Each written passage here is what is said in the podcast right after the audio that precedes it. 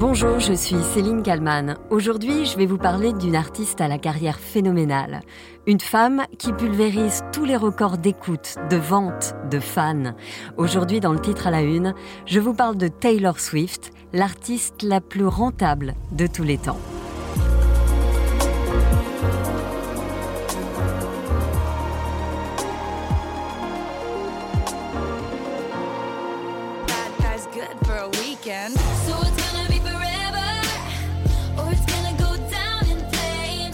Bon, peut-être que comme moi, vous ne connaissez pas ou très peu Taylor Swift.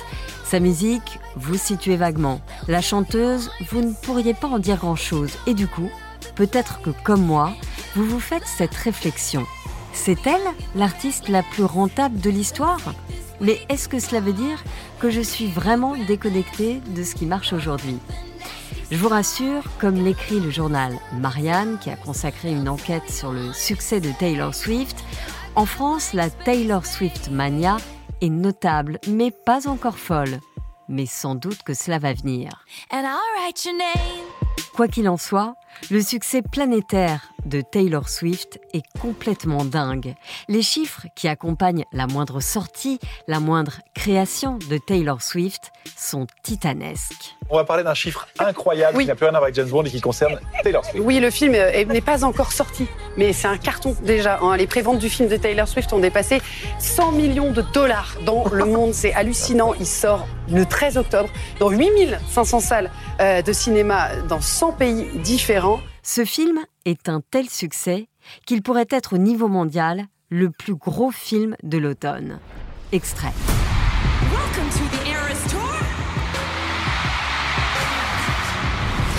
Ça a été l'expérience la plus extraordinaire de toute ma vie.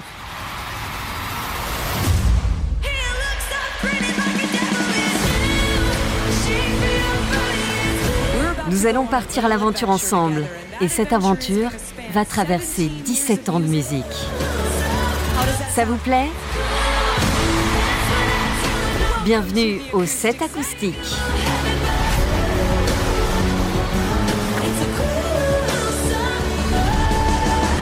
Le journal Les Échos écrit même ceci le 12 octobre dernier. Avec sa tournée Eras Tour, la pop star adulée aux États-Unis pourrait récolter 2,2 milliards de dollars. L'effet Taylor Swift touche l'industrie hôtelière, le football américain, les cinémas, avec un effet non négligeable sur la croissance américaine. Oui, vous avez bien entendu, la croissance américaine. Martin Bourdin sur RMC. Elle booste le tourisme dans chaque ville où elle passe. Ce n'est pas moi qui le dis, c'est la Fed, la Réserve fédérale américaine, l'équivalent. Leur banque centrale, carrément. Ces concerts à Philadelphie ont entraîné un afflux de visiteurs dans les hôtels de la ville, alors que la fréquentation stagnait depuis le Covid, explique la Fed dans un document très officiel. Les hôtels de Chicago ont également battu des records quand Taylor Swift était en ville. 39 millions de dollars de revenus sur trois jours. Et puis si l'on continue à parler recettes, eh bien sachez que les revendeurs de billets et les commerçants ont aussi bien profité de l'effet Taylor Swift. Prix initial d'une place, déjà 430 euros.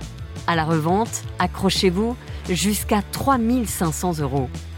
Les fans surnommés les Swifties dépensent sans compter et font trembler la terre au sens propre du terme. Les fans de Taylor Swift déclenchent un séisme lors de ses concerts à Seattle.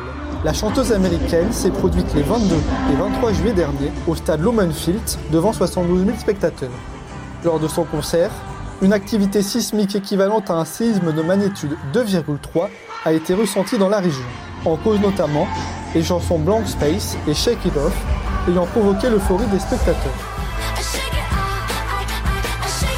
Mais alors, Taylor Swift, d'où vient-elle et que raconte-t-elle dans ses chansons pour faire trembler le monde?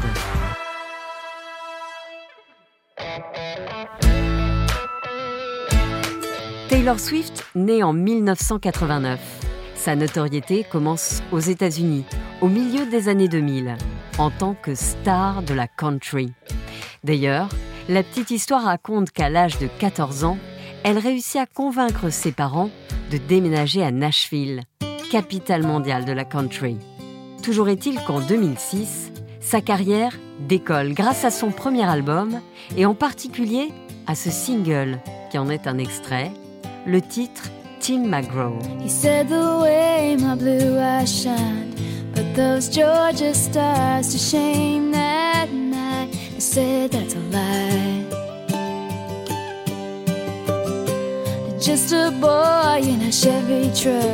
Oui, je vous avais prévenu, c'est de la country, un style ultra populaire aux États-Unis, un peu moins en France, je ne vous apprends rien. Taylor Swift commence alors à donner des interviews à la télé américaine. On découvre une jeune artiste qui sait très bien ce qu'elle veut et jusqu'où elle compte aller. Je crois que dans la musique, une partie du travail consiste à être compétitif et un peu en ébullition et vouloir toujours faire plus que ce qu'on a déjà fait. C'est un peu comme si vous jouiez contre vous-même. Vous voulez dépasser ce que vous avez déjà fait. Dans ce tube donc, Tim McGraw, il est question d'amour essentiellement tout comme dans Love Story, nouveau carton de la chanteuse, sorti en 2008. Taylor Swift n'a que 18 ans et l'on découvre une artiste romantique et fleur bleue, puisqu'ici, elle chante l'histoire de Roméo et Juliette, avec une belle fin, puisque la chanson se termine par une demande en mariage.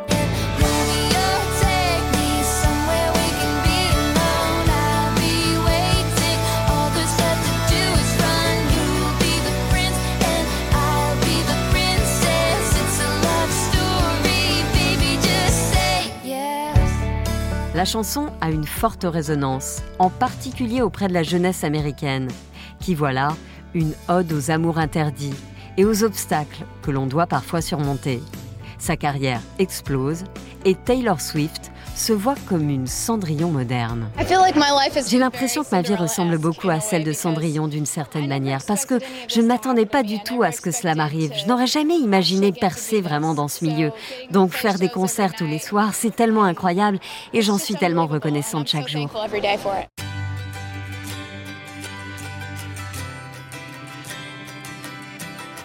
La country, donc, c'est bien. Mais pour devenir l'artiste la plus rentable de l'histoire, il va évidemment falloir élargir son public et conquérir le monde. Taylor Swift s'éloigne alors doucement mais sûrement de ce style musical pour devenir au fur et à mesure une icône pop.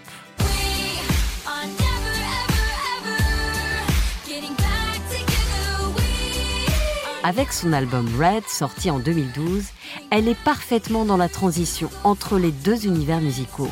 Extrait ici de We Are Never Ever Getting Back Together, chanson dédiée à son ex. Ici, Taylor Swift explique à son ancien amoureux que ça ne sert à rien de revenir. Nous ne nous remettrons jamais ensemble. En à peine un mois, elle a vendu près de 3 millions d'exemplaires de son nouvel album dans le monde. La chanteuse cultive une image country qui lui vaut des milliers de fans.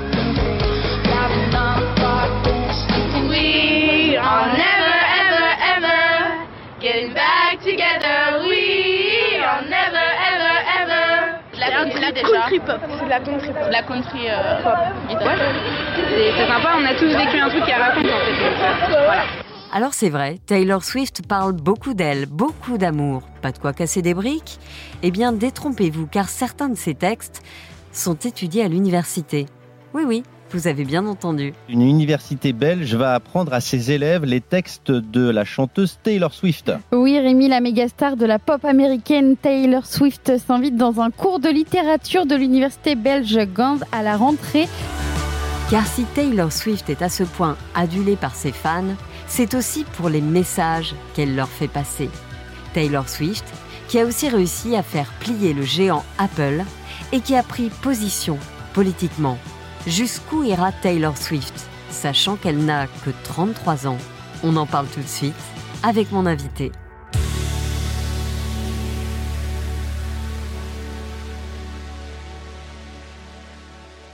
Bonjour Benjamin Pierret. Bonjour. Vous êtes journaliste euh, culture sur bfmtv.com et vous êtes surtout un très très grand fan de Taylor Swift, un fan inconditionnel même, même si vous n'êtes pas un fan de la première heure, on y reviendra un peu plus tard.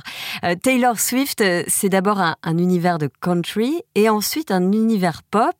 elle est aujourd'hui comparée à, Beyoncé, à Rihanna, ou est-ce qu'elle les surpasse? En termes de, de, chiffres de streaming, en termes de nombre de ventes, de nombre de, de, de stades remplis à rabord, euh, on pourrait dire qu'elle les surpasse. La comparaison avec Rihanna est un peu difficile à faire parce que Rihanna, ça fait euh, ça fait des années que qu'elle a un peu quitté le monde musical. Effectivement, je pense que les, les, deux grandes figures de la pop féminine américaine aujourd'hui, c'est Taylor Swift et Beyoncé. Ce sont deux succès qui, en tout cas, se tutoient. Je dirais qu'en termes qu'en termes d'influence, aucune ne surpasse l'autre. En revanche, oui, en termes de en termes d'argent généré, de nombre d'écoutes sur les plateformes de streaming et de vente de CD, Taylor Swift euh, a en ce moment en tout cas la couronne. C'est ça, c'est une des plus grosses vendeuses de disques alors que le marché n'est pas franchement florissant.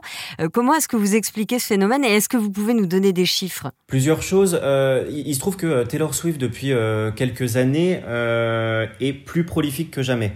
on parle de quelqu'un qui a. Alors, il, faut, il, faut, aussi prendre en compte le fait que elle est en plein processus de réenregistrement de ses premiers albums. Taylor Swift n'a pas les droits, ne, détient pas tous les droits sur ses six premiers albums. Elle a donc décidé de les réenregistrer, phrase pour phrase, note pour note, euh, coup de guitare pour coup de guitare pour que ce soit exactement la même chose, en y ajoutant aussi des chansons bonus, afin que euh, les fans euh, n'écoutent plus que ces nouvelles versions, que les fans rachètent ces nouvelles versions. En comptant les albums originaux et les réenregistrements, Taylor Swift a sorti sept albums, il me semble, depuis 2020, ce qui est énorme. Taylor Swift est omniprésente, ce qui fait que euh, euh, plus on sort d'albums, euh, forcément plus on en vend. Taylor Swift, c'est aussi une, une énorme businesswoman qui sait que tous ses fans sont plus ou moins collectionneurs et ça fait quelques albums maintenant que à chaque disque qu'elle sort, elle sort quatre versions du vinyle. Et elle sait très bien que pour beaucoup, une seule personne va acheter les quatre. Donc forcément, ça fait exploser les chiffres de vente. Donc si, si les fans achètent quatre albums d'un coup, on imagine que les ventes sont oui, les chiffres de vente euh, peuvent être euh, assez délirants. Midnight, euh, qui est son dixième album original et le, dernier album original qu'elle est sorti à ce jour, il est sorti en novembre 2022. Un média anglophone, Consequence of Sounds, ils avaient compté le nombre de records que, que cet album avait battu autour du monde. Ils en avaient dénombré 73. Cet album a aussi permis à Taylor Swift de devenir la première artiste de l'histoire a occupé l'intégralité du top 10 euh, des singles américains. En termes de chiffres de vente, on est à, on est à combien? On parle évidemment en millions, en centaines de millions? Le Billboard a sorti son top 10 des singles les plus écoutés une semaine après la sortie de Midnight et euh, tout le top 10, ce n'était que des chansons du nouvel album de Taylor Swift, ce qui n'était jamais arrivé dans l'histoire de la musique pop. On estime que depuis le début de sa carrière, Taylor Swift a vendu 114 millions d'albums autour du globe ce qui est euh, à l'ère du streaming un, chiffre exceptionnel. Et justement, euh, on va parler du streaming parce que Taylor Swift, elle a aussi réussi à, faire plier Apple. Euh, est-ce que vous pouvez nous raconter cet épisode? Oui, euh, alors ce qui s'était passé, c'était dans la foulée de la sortie de son cinquième album, 1989, euh, euh, qui est sorti en 2014 et qui a été un, un, carton planétaire énorme. Apple annonce la sortie de Apple Music, son service d'écoute dématérialisé. Et pour offre de lancement, Apple annonce que les personnes qui allaient s'inscrire auraient droit à trois mois d'utilisation gratuite. Et en fait, c'était trois mois pendant lesquels euh, aucun dividende n'était versé aux artistes qui allaient être écoutés sur la plateforme. Taylor Swift avait fait à ce moment-là, il me semble qu'elle avait réagi avec une lettre ouverte en vilipendant euh, cette euh, décision d'Apple, en rappelant que bah, la musique c'était beaucoup de travail et que ça pouvait pas être gratuit. Taylor Swift a une telle force de frappe dans l'industrie musicale américaine qu'il a suffi de vraiment deux jours pour que euh, Apple rétropédale et annonce que euh, oui, les artistes allaient être payés pour l'argent généré par, euh, par ses écoutes, malgré les trois mois gratuits. Vous parlez de force de frappe. elle a aussi une force de frappe politique, j'ai envie de dire, parce que il lui a été reproché pendant un temps de ne pas s'engager politiquement. Et puis elle a fini par le faire en 2018. Pour moi, la trajectoire de ce que Taylor Swift a représenté d'un point de vue sociétal aux États-Unis, ça fait partie des choses les plus fascinantes de, Pourquoi? de, sa, de sa mythologie parce que euh, effectivement, alors Taylor Swift quand elle arrive euh, sur la scène euh, américaine, elle commence dans la country. La country, c'est un genre qui est très chargé politiquement. c'est un genre qui est très associé au milieu rural américain et donc conservateur. Et quand Taylor Swift arrive avec, avec sa peau blanche, ses yeux bleus et ses jolies boucles blondes, elle est l'enfant chéri de cette Amérique-là. Euh, une Amérique rurale et conservatrice. Pendant les, trois quarts de sa carrière, Taylor Swift a euh, observé un silence impénétrable euh, sur toutes les questions politiques et sociétales. La, théorie, c'est que euh, Taylor Swift savait euh, très bien ce qu'elle risquait en affichant euh, des idées un peu trop progressistes. Il y avait eu C'est-à-dire qu'elle pouvait perdre potentiellement une partie de ses fans. Évidemment. Taylor Swift observe un silence impénétrable pendant très très longtemps, ce qui, au fil des années, lui a été de plus en plus reproché. Parce que en plus, dans le milieu du showbiz américain, ça dénote complètement. les Américains ont vachement cette culture que nous Français on a beaucoup moins. Euh, ils attendent d'une figure publique, euh, quelle qu'elle soit, acteur, chanteur, auteur, euh, qu'il affiche des idées politiques très claires. On l'a vu avec avec les campagnes présidentielles de, de, Barack Obama et de et de Hillary Clinton, avec la, quasi-intégralité du showbiz américain qui leur apportait leur soutien. Taylor Swift, c'est des périodes où elle ne pipait mot. donc ça lui a été évidemment beaucoup reproché parce que parce qu'on l'a accusé à ce moment-là d'une forme de complaisance envers un public très conservateur. Et tout a changé en 2018 au moment des élections de mi-mandat. Pendant le mandat de Donald Trump, euh, Taylor Swift se fend d'un long message euh, sur, euh, sur Instagram.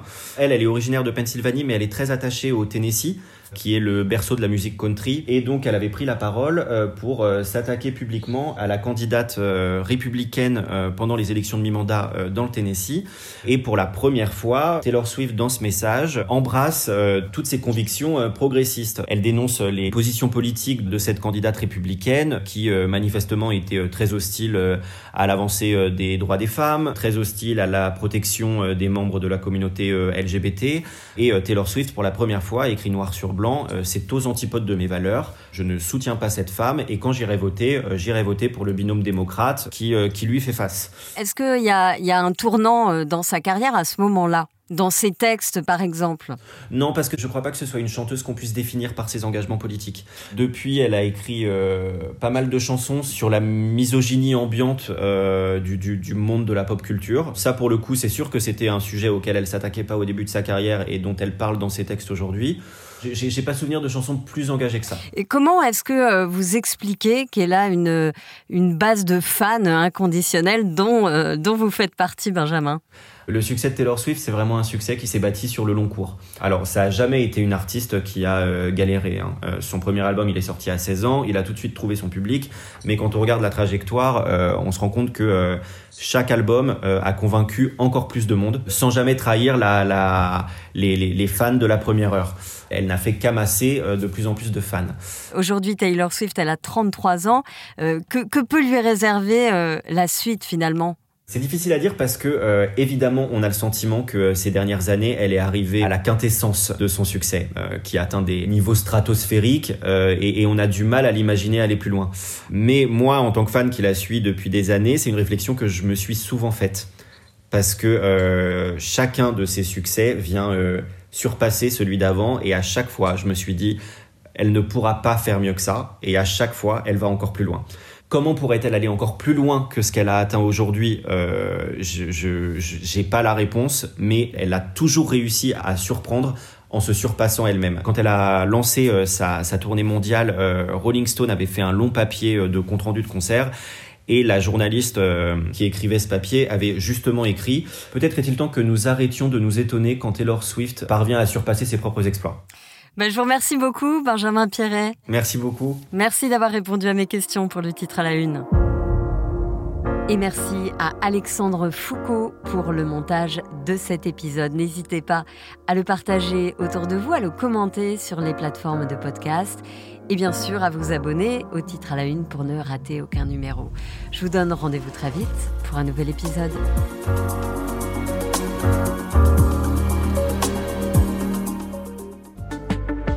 Vous avez aimé le titre à la une, alors découvrez la question info. Dans l'épisode du jour, on parle de Francis Holm, le tueur en série déjà condamné pour avoir tué 11 personnes et mis en examen pour un 12e meurtre. Un cold case vieux de 34 ans. Mais pourquoi les enquêteurs mettent-ils en cause Francis Holm? On en parle avec Dominique Rizet, consultant police-justice à BFM TV. La question info, c'est à retrouver en podcast sur bfmtv.com et l'ensemble des plateformes d'écoute.